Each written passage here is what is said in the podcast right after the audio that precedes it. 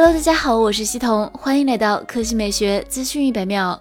据爆料，苹果公司准备在今年对入门级苹果耳机 AirPods 进行升级，并于明年推出第二代 AirPods Pro。将于今年发布的全新入门级 AirPods 是这款苹果耳机自2019年3月问世以来的首次升级，将采用与 AirPods Pro 基本相同的设计，其耳塞保护套经过重新设计，每个耳塞底部的耳机柄也更短。将于明年发布的第二代 AirPods Pro 也是该产品自2019年10月份发布以来的首次升级，耳机内部会搭载更好的运动传感器，提供健身跟踪功能。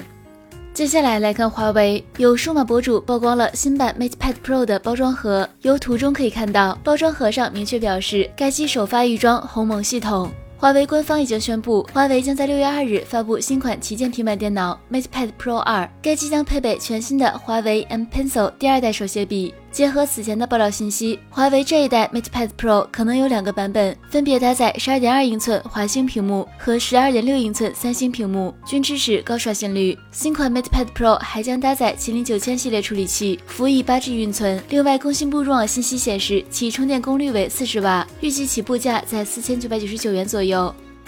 好了，以上就是本期科技美学资讯每秒的全部内容，我们明天再见。